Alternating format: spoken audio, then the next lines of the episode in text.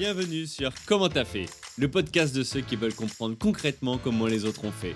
Je m'appelle Julien Hatton, je suis cofondateur de l'agence de communication BuzzNative et je vous propose de partir ensemble à la rencontre d'entrepreneurs et dirigeants passionnés et passionnants, pas toujours dans la lumière, mais qui font pourtant rayonner leur structure et leurs équipes. À ces profils au parcours non linéaire, audacieux ou encore atypiques, je n'ai qu'une seule envie, leur poser la question comment t'as fait?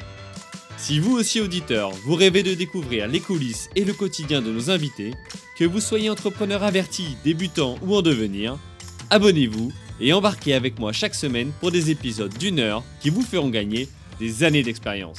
C'est parti sur la partie ensuite, tu vois, onboarding, comment tu intègres la personne dans, dans l'entreprise, sur est-ce que tu fais des points d'étape, tu as des points réguliers? Comment ça se passe avec euh, Mmh.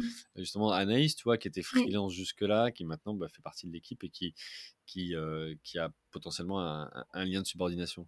Euh, on a un point toutes les semaines, D'accord donc ça c'est sûr. Et je pense que le point toutes les semaines, euh, c'est le minimum, à mon avis. hein. Et c'est bien de pas le pas le louper aussi.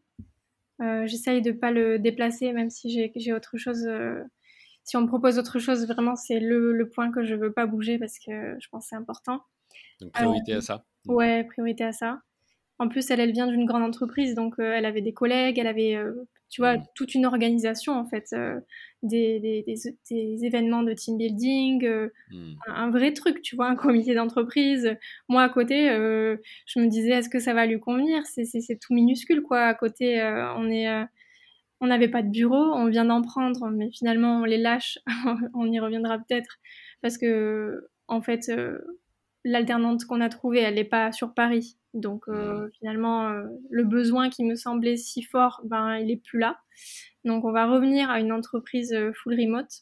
D'accord voilà, c'est pas facile de, de donner l'impression et le sentiment à la personne qu'elle fait partie de la boîte à 100% quand t'as ni bureau, ni collègue, ni euh, beaucoup de docs. Tu vois, j'avais essayé de faire un maximum de docs euh, quand elle est arrivée, donc euh, la cible de Anatae, les valeurs de Anatae, euh, beaucoup discuter avec elle sur ce que je déteste, ce que j'adore, pourquoi je fais pas tel choix que font mes, mes concurrents.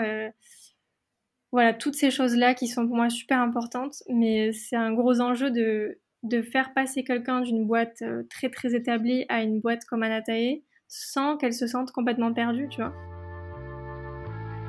Alors, l'extrait vous a plu? Restez connectés, l'épisode entier arrive très prochainement. Pour en être informé, abonnez-vous au podcast Comment t'as fait sur Apple Podcast, Deezer, Spotify ou toutes les autres plateformes d'écoute. Rendez-vous sur commenttafait.fr pour vous inscrire à la newsletter. Salut les amis